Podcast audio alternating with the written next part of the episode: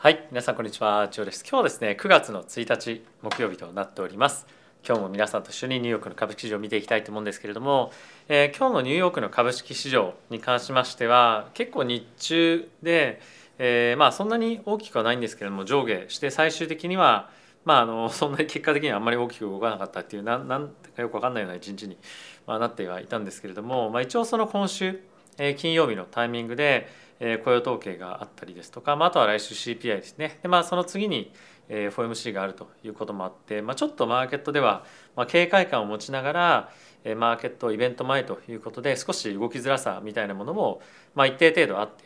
え、ある程度もうリスクも、えま、外し終わっているような、ま、状況でも、まあ、るのかなという感じですよね。まあ、とは今週の金曜日に関しましては、まあ、一応ですねその9月に発表があります雇用統計というものに関しては、え過去の歴史を振り返ってみても、まあ、結構弱い数字がそもそも出る。でプラス弱い数字が出るだけではなくて予想をですね下回りやすい、えーまあ、月というような感じなんですね。過去の11年間見てみるとそのうちの9回はですね予想を下回っている数字が出たということもあるので、まあ、結構その下振れリスクみたいなものがマーケットにはちょっと気にされていたりもするのかななんていうのは考えてはおりました。でまあ、もし弱い数字が出てくるようであればマーケットとしては、まあ、フェットはですね、まあ、積極的な利上げをしづらいような、まあ、環境になるんじゃないかということもあってちょっとアップサイドへのリスクっていうものが出てくるんじゃないかなと思いますし、まあ、あとはそういった動きがあったとしても、まあ、やっぱり一番重要なのは、まあ、来週の CPI ですよねになってくるので、まあ、その前までに、まあ、いったその上げ分みたいなものは、まあ、相殺相殺して、まあ、結局は、まあ、今日か明日か分かんないですけれどもまあ、その発表前とフラットぐらいまで戻って、えー、CPI の数字を迎えるというような感じに、まあ、なったりするのかななんていうのは、えー、考えてはいるので、まあ、この1週間ぐらいに関しては、まあ、そんなに大きく動くような、まあ、タイミングでは正直ないのかなというには考えてはいます。まあ、あとはですねちょっと後ほどあの重要なポイントいくつかあるので見ていきたいと思うんですけれども次の CPI がですねかなり重要になるんじゃないかというようなことも、まあ、いろんなところで言われてもいますので、まあ、その理由だったりとか、まあ、あとはヨーロッパですね、まあ、そういったところの景気も非常に悪くなっていたりとかあとはここ最近のマーケット環境がですね非常に大きく変わっていることもあってビジネス自体がですね、まあ、今のこれまでの動きではなかなか非常に難しいということで、まあ、あのスターバックスの例を使ってなんですけども、まあ、どういうふうに今、まあ、いろんな企業が実際に、まあ、あの企業業態というよりも、まあ、オペレーションですねを変更していっていってるのかっていうのを、まあ、ちょっと参考程度にご紹介をさせていただこうかなと思っております。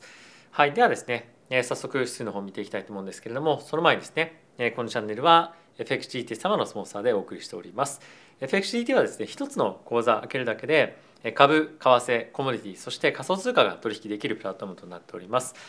今ですね、期間限定でえ口座開設するだけで1万円分の取引ボーナスがもらえたりですとか、または入金額に応じて20%なんですけれども120万円分上限でボーナスがもらえるというような今キャンペーンやってますのでぜひご興味ある方はそういったボーナスを使っていただいてこの難しいマーケット環境をなんとか乗り切っていただければと思っております。はい、ということでここからですね指数の方を見ていきたいと思うんですけれどもまずは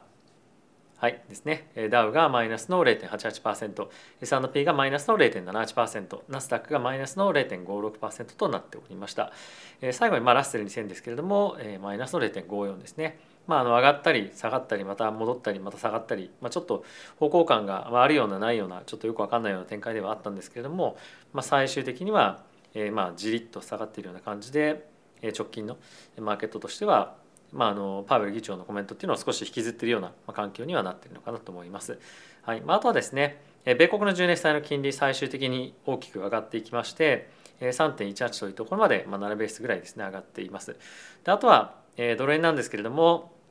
138.97というところまで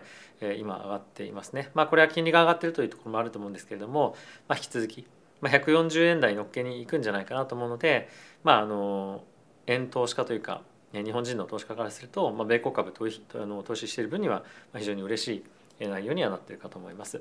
はいまあ、あとはですね原油に関しては今日も3%ぐらいは落ちてますけれども、まあ、非常にボラティティが高い連日の動きとなっておりますのでこの辺りに関しては短期で取引する人に関しては、まあ、すごくいい相場ではある一方で本当に一日一日の上下が激しいので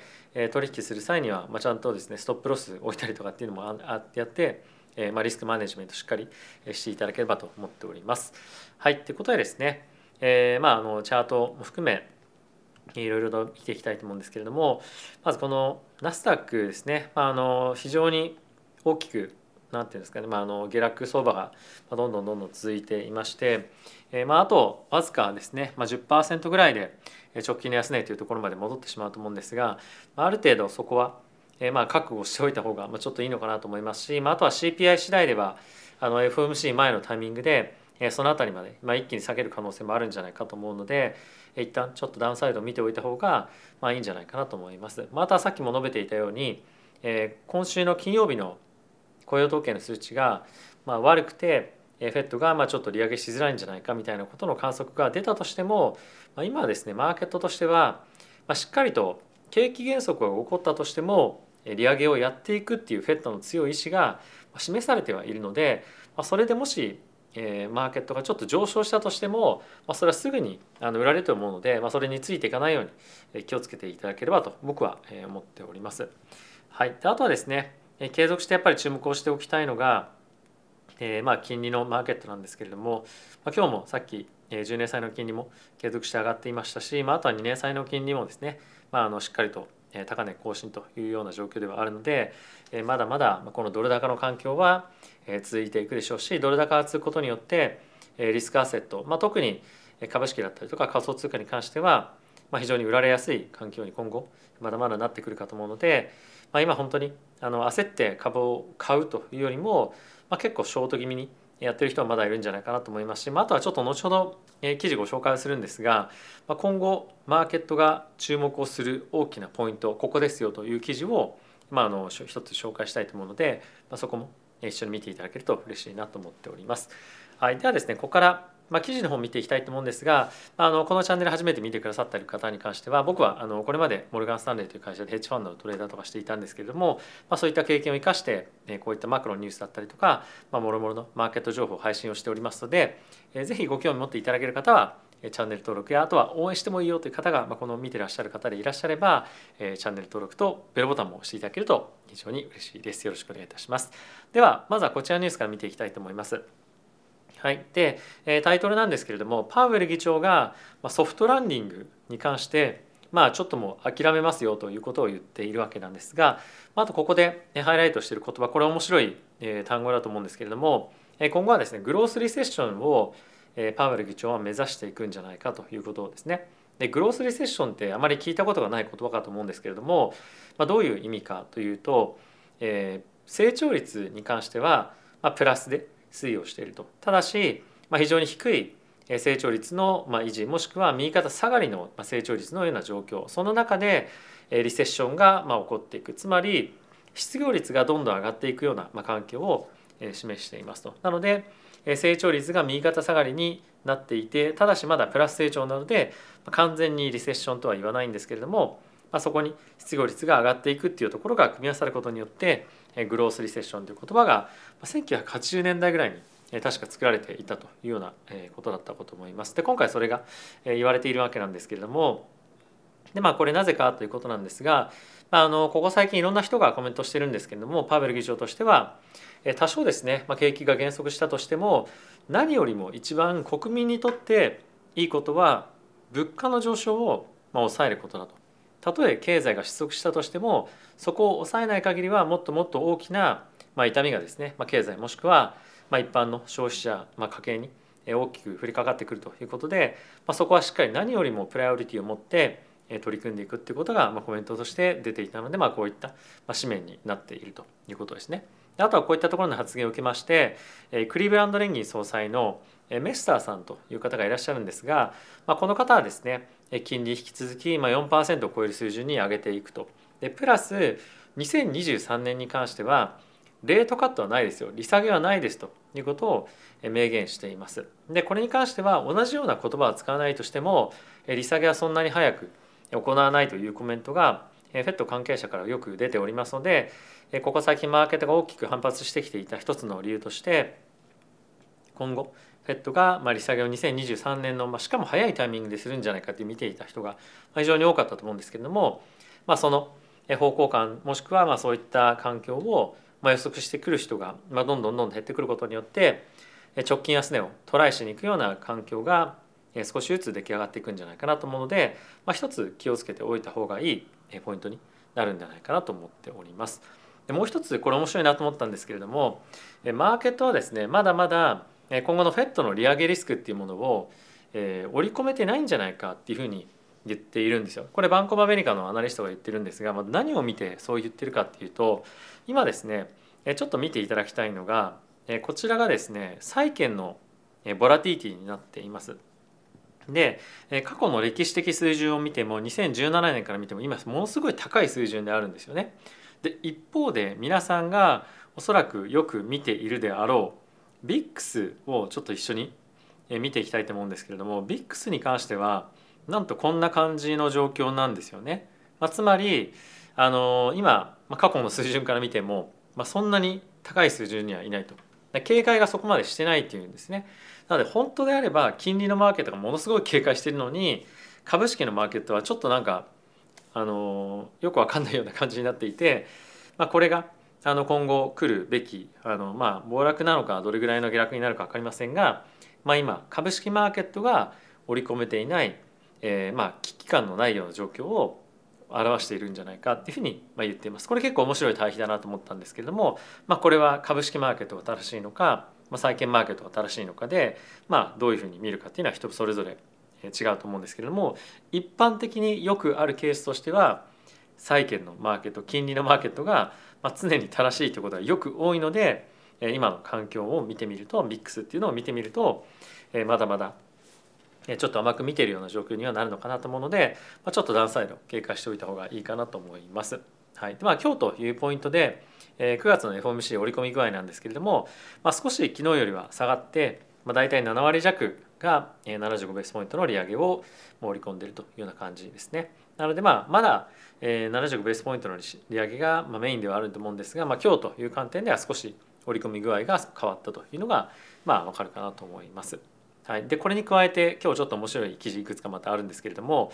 これを見ていきたいと思うんですが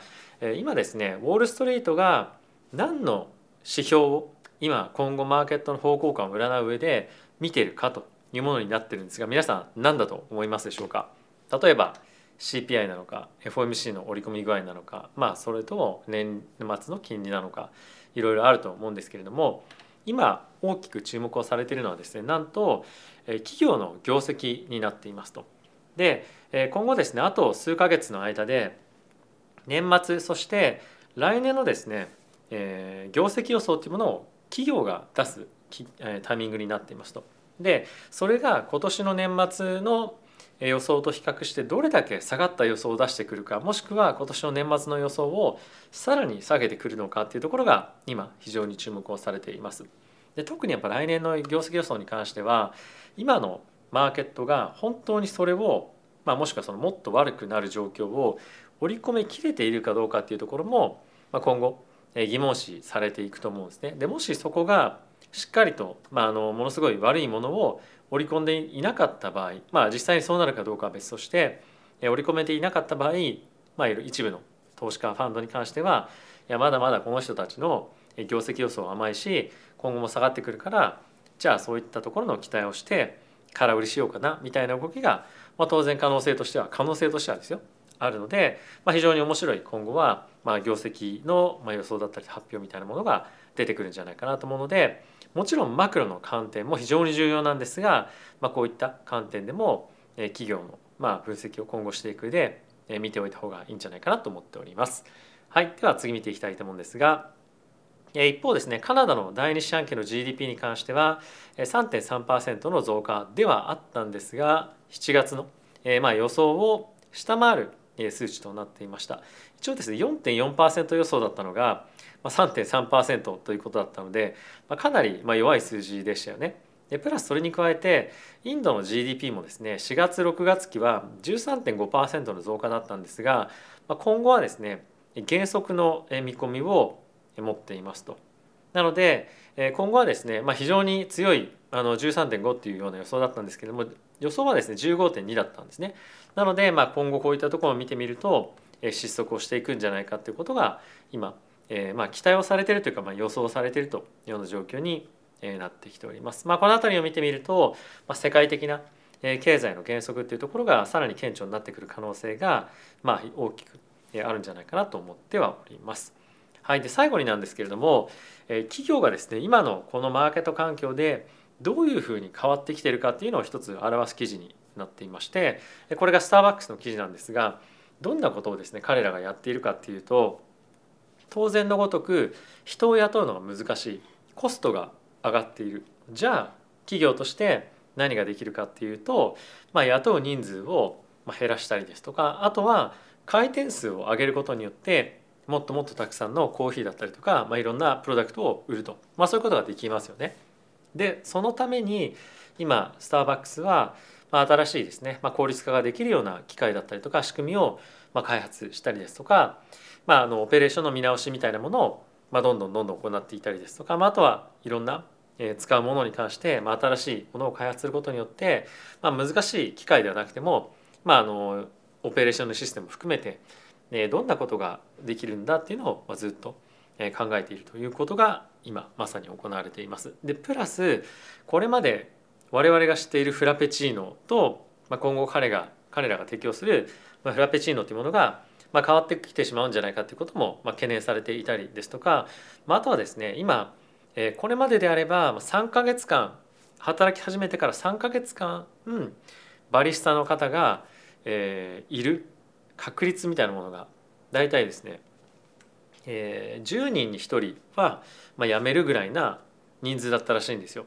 あの始めてから3か月後90日後ですね。で今はなんと4人に1人が3か月間で辞めちゃうらしいんですよ。なのでまあそれだけ人をまず雇うのも大変で定着させるのも大変なので、まあ、やっぱり人数を減らしたりとかオペレーション変えたりとか、まあ、あとはその他もろもろコストを変更するために、まあ、商品自体にも改良を加えているということをスターバックスですらやってるというようなことがまさに